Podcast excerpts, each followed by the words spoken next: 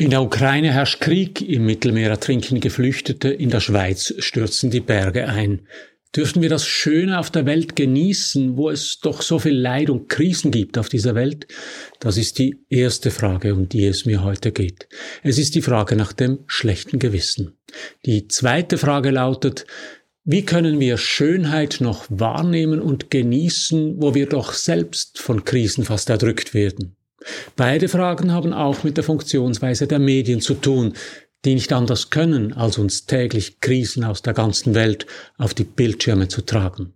Wie gehen wir damit um? Ich bin überzeugt, wir überleben nur, wenn wir dem Schönen Platz einräumen in unserem Leben. Viel Platz.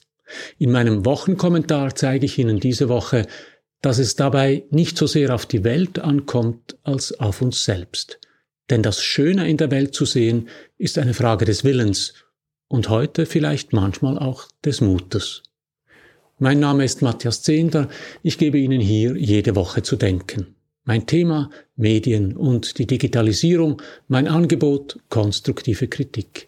Wenn Ihnen das gefällt, drücken Sie doch den Knopf für Abonnieren, dann verpassen Sie meinen nächsten Kommentar nicht.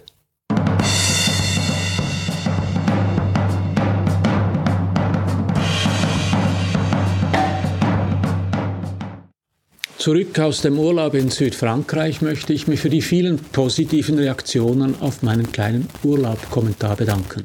Selten habe ich auf einen Kommentar so viele zustimmende und nette, ja begeisterte Zuschriften erhalten. Herzlichen Dank dafür. Allerdings hat mir das auch zu denken gegeben. Inhaltlich meine ich. Natürlich ist es schön, auf einen kurzen Text, den ich quasi impressionistisch in den Ferien an einem wackeligen Bistrotischchen hingetupft habe, so viel freundliches Feedback zu erhalten. Davon leben wir Schreibenden. Aber warum haben gerade diese Gedanken so viele Reaktionen ausgelöst? Diese Frage hat mich beschäftigt. Im Text ging es um das Schöne in der Welt und darum, diese Schönheit zu genießen. Ich glaube, genau das ist ein Bedürfnis vieler Menschen. Aber vor lauter Krieg und Krise getrauen sie sich nicht mehr, sich dem Schönen in der Welt hinzugeben, weil sie dabei sofort ein schlechtes Gewissen haben. Wie kann man hier die Welt genießen, wenn in der Ukraine jeden Tag Soldaten sterben und Frauen und Kinder um ihr Leben fürchten müssen? Wie kann man sich an der Sonne erfreuen, wenn das Klima verrückt spielt? Wie kann einen das Meer noch beglücken, wenn man weiß, dass es für viele Flüchtende zum Massengrab wird? Das ist die erste Frage, um die es heute gehen wird. Dürfen wir das Schöne in der Welt genießen, wo es doch so viel Leid gibt auf dieser Welt? Ich glaube, diese Frage ist falsch gestellt. Auch in einer Welt voller Leid muss sich nicht die Freude am Schönen rechtfertigen, sondern jene Menschen, die das Leid über die Welt bringen. Am Leben hält uns nicht das Leid, sondern das Schöne, Gerade in einer Zeit voller Krieg und Krisen brauchen wir das Schöne, um die Krisen zu überleben. Ja, mehr noch, damit wir einen Grund haben, die Krise durchzustehen. In seiner wunderbaren Autobiografie beschreibt Marcel Reich-Ranitzky, wie die Juden im Warschauer Ghetto sich an der Musik erfreuten. Zitat, die Konzerte waren immer gut besucht, die Symphoniekonzerte meist überfüllt, schreibt Reich-Ranitzky. Und weiter, der Not zum Trotz, nein, nicht Trotz trieb die Hungernden, die Elenden in die Konzertsäle, sondern die Sehnsucht nach Trost und Erbauung. Und so verbraucht diese Vokabeln auch sein mögen, hier sind sie am Platz. Die Menschen im Ghetto, die ständig um ihr Leben bangen mussten, suchten nach Zuflucht für eine Stunde oder zwei. Sie waren auf der Suche nach Glück. Reich Ranitzky schreibt, sie waren auf eine Gegenwelt angewiesen. Jeder Vergleich mit den im Warschauer Ghetto eingesperrten Juden wäre vermessen. Es geht mir nicht um einen Vergleich, sondern um diesen Hinweis. Selbst in dieser aussichtslosen Situation haben die eingesperrten Menschen die Schönheit der Musik genossen. Warum? Weil sie eine Gegenwelt zum Elend und zum Bösen um sich herum brauchten. Zitat hat uns Mozart so entzückt und begeistert, obwohl wir hungrig waren und uns unentwegt die Angst in den Gliedern saß oder vielleicht gerade deshalb, fragt Reich Ranitzky und weiter. Jedenfalls darf man es mir glauben, im Warschauer Ghetto ist Mozart noch schöner gewesen. Gerade weil die Welt so schrecklich sein kann, sind wir auf das Schöne angewiesen, als Gegenwelt, als Hoffnung. Welchen Grund gäbe es, die Kriegshölle von Bachmut, Mariupol oder Kharkiv zu überstehen, wenn nicht die Hoffnung auf Schönheit und Glück? Und wer soll diese Schönheit genießen, wenn nicht wir, die wir vom Krieg verschont geblieben sind? Hier kommt die zweite Frage ins Spiel. Wir mögen vom Krieg verschont sein, aber Krisen gibt es auch bei uns. Die Klimakrise, denken wir an die Überschwemmungen in Norditalien oder die Bergstürze in den Schweizer Alpen. Die Flüchtlingskrise, denken wir an die Geflüchteten, die bei uns Schutz suchen und oft nicht finden. Oder die Menschen, die im Mittelmeer ertrinken, weil die Menschenrechte der EU nur innerhalb der EU gelten und nicht an ihren Außengrenzen. Wie können wir Schönheit finden und genießen, wo wir doch selbst von Krisen erdrückt werden? Die Antwort auf diese Frage setzt mit einem Phänomen ein, das als Negativity Bias bezeichnet wird.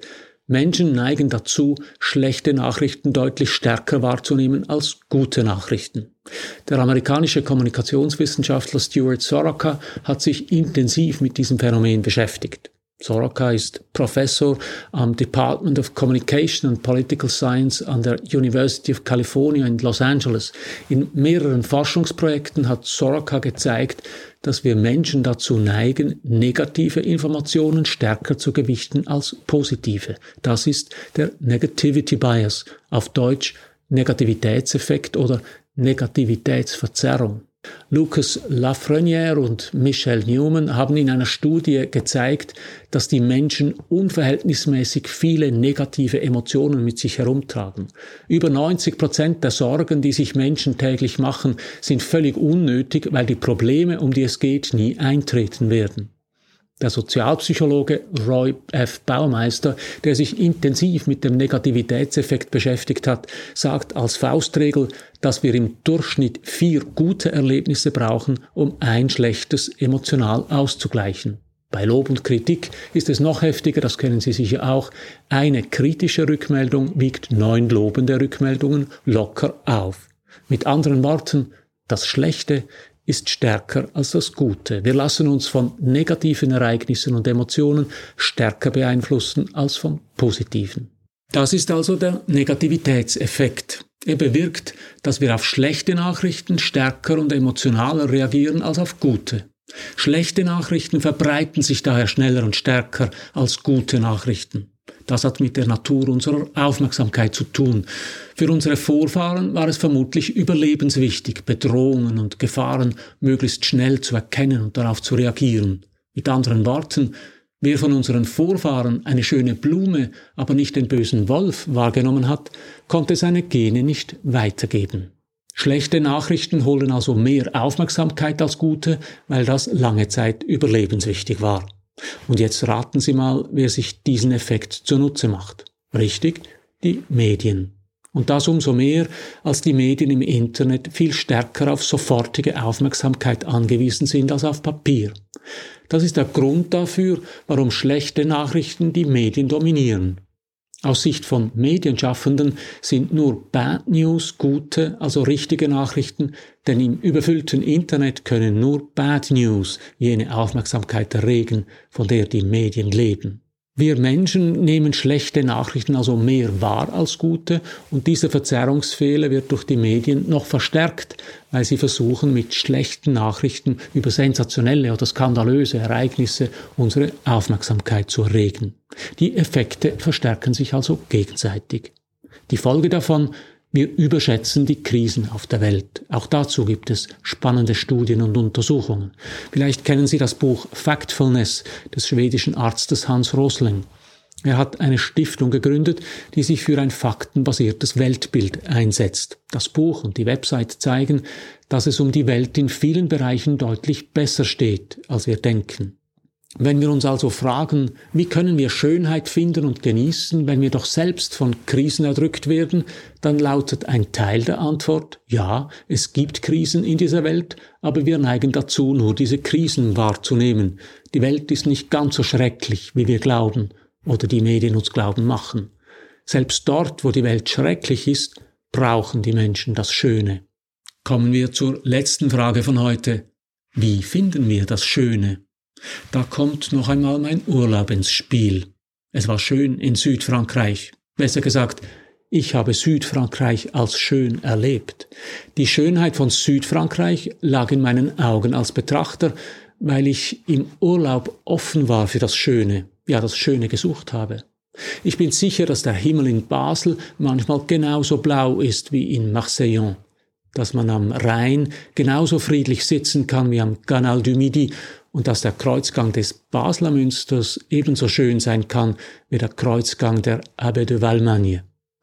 Im Urlaub erleben wir Himmel, Wasser und Bauten schöner, weil wir uns auf sie einlassen. Im Urlaub haben wir dafür die nötige Ruhe und Gelassenheit. Dass es bei uns genauso schön ist, zeigen all die Touristen, die sich bei uns so fühlen, wie ich mich im Midi gefühlt habe. Im Alltag quälen uns Pendenzen, die Angst, etwas Wichtiges zu vergessen oder einen Fehler zu machen, Termine und Verpflichtungen. Allzu oft vergessen wir dabei, den Blick vom Bildschirm zu heben und aus dem Fenster zu schauen, die Blumen im Garten zu bewundern am Rhein zu sitzen oder ganz einfach in den blauen Himmel zu schauen. Das heißt mit anderen Worten, ob die Welt schön ist, hängt von uns ab. Wir müssen die Schönheit nur sehen wollen und daran glauben, dass wir sie trotz aller Krisen auch genießen dürfen. Nur wenn wir das Erleben dieser Schönheit zulassen, bleibt es wert, gegen die Krisen anzukämpfen und in dieser Welt zu leben. Das Schöne in der Welt zu sehen, ist also eine Frage des Willens und heute vielleicht manchmal auch des Mutes. Ich glaube, es ist wichtiger denn je, dass wir uns dazu bekennen. So viel für heute. Drücken Sie doch noch schnell den Abonnieren und den Gefällt mir Knopf, dann hören wir uns in einer Woche wieder. Alles Gute.